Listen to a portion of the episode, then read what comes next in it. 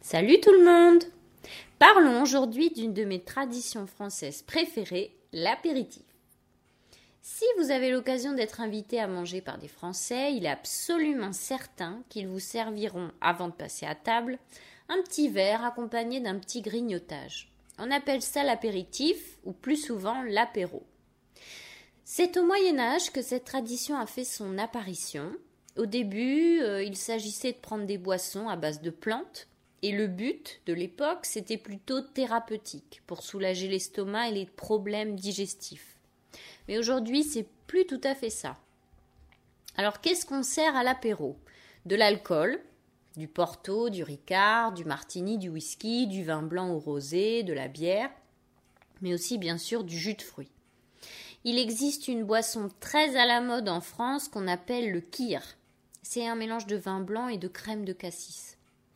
Les boissons qu'on peut vous servir dépendent aussi des régions où vous êtes en France. Par exemple, dans le sud, euh, les gens vous proposeront peut-être plus du pastis. En Normandie, ce serait plutôt du calvados du pinot dans les Charentes, etc.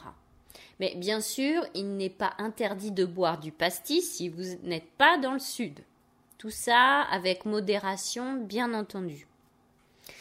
L'apéro est proposé dans le salon, les invités s'installent sur le canapé, tandis que votre hôte, celui qui vous reçoit, dispose différentes choses à manger sur la table basse. En général, euh, des cacahuètes, du saucisson, des olives, des chips, quelques gâteaux apéritifs qu'on trouve dans les rayons entiers dans les supermarchés français.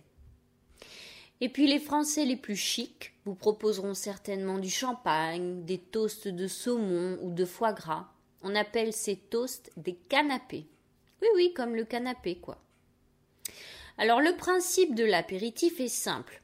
Il vous permet de faire connaissance en toute simplicité et de vous ouvrir l'appétit oui, vous savez bien que nous les Français, nous sommes complètement fous amoureux de la nourriture et par-dessus tout, nous adorons manger ensemble.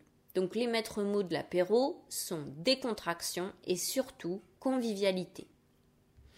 L'apéritif, c'est une façon à la bonne franquette, c'est-à-dire très simple, de recevoir chez soi sans avoir à passer des heures à préparer un repas dans la cuisine.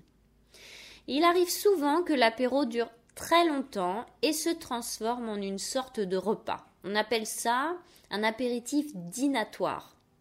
Dans ce cas, vous verrez que la table basse est remplie de petites choses à déguster, crues ou cuites, salées ou sucrées, et c'est l'apéritif lui-même qui sert de repas. Ne vous étonnez donc pas si vous ne passez pas à table après ça, c'est normal. Avant de boire, n'oubliez pas de trinquer tout en disant à la vôtre si vous vous voyez vos hôtes, ou bien à la tienne si vous les tutoyez, ou encore chin chin, ou bien santé. Et surtout, surtout, regardez bien la personne avec qui vous trinquez dans les yeux, sinon on dit que ça porte malheur.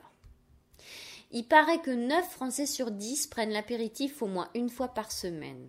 Mais bon, en été, pendant les vacances, je dirais plutôt au moins une fois par jour. Et oui, il n'y a pas de meilleur apéritif que celui des vacances d'été. Bien sûr, on peut prendre l'apéritif toute l'année, avec ou sans amis d'ailleurs, mais souvent on n'a pas le temps.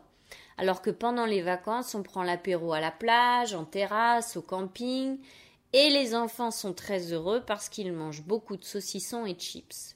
Ah, vivement les vacances.